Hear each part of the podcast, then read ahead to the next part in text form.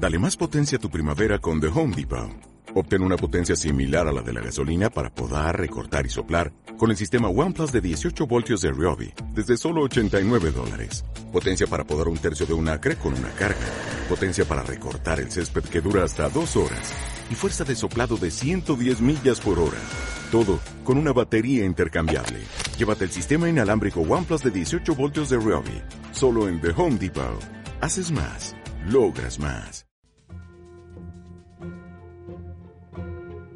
8 menos 25 del jueves 17 de septiembre de 2009. Tal día como hoy, llegaba al trono de Castilla y Aragón un adolescente de 17 años, que reinaría con nombre de Carlos I. Nieves con Costrina.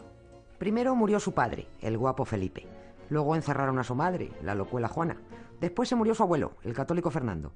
Y así fue como Carlitos de Austria fue proclamado Carlos I, rey de Castilla y Aragón. Un día como este, 17 de septiembre de 1517, aquel jovenzuelo de 17 años desembarcaba en Tazones, en Asturias, para tomar posesión de sus reinos.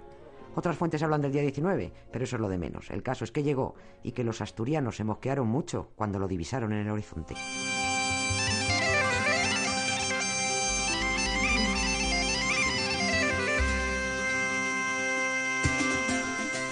La flota que traía el nuevo rey procedía de Flandes, y como los pilotos eran un poco mantas, atracaron más al oeste de lo previsto.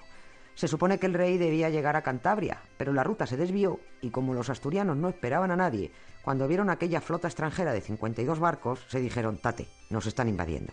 Y mientras los cántabros de pie derecho esperando al rey. Costó convencer a los paisanos asturianos de que aquel chaval del que todo el mundo estaba pendiente era el nuevo rey de España, y que lo único que pretendían ahora era llegar a pie hasta San Vicente de la Barquera para desde allí iniciar el recorrido oficial hacia Valladolid. El programa se cumplió y aquello fue solo el principio de un largo peregrinaje muy accidentado, recorriendo tierras españolas para darse a conocer como nuevo monarca.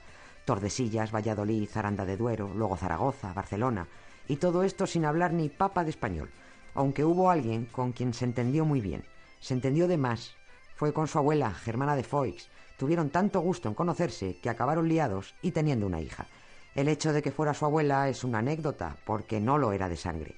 Germana de Foix era la segunda esposa de Fernando el Católico y una viuda monísima de 29 años cuando acudió a recibir al nieto de su marido para hacerles más agradables sus primeros contactos con el reino. Por la niña que tuvieron no pregunten. La bautizaron como Isabel y fue convenientemente enclaustrada en un convento. Cosas pasan en los imperios sacros.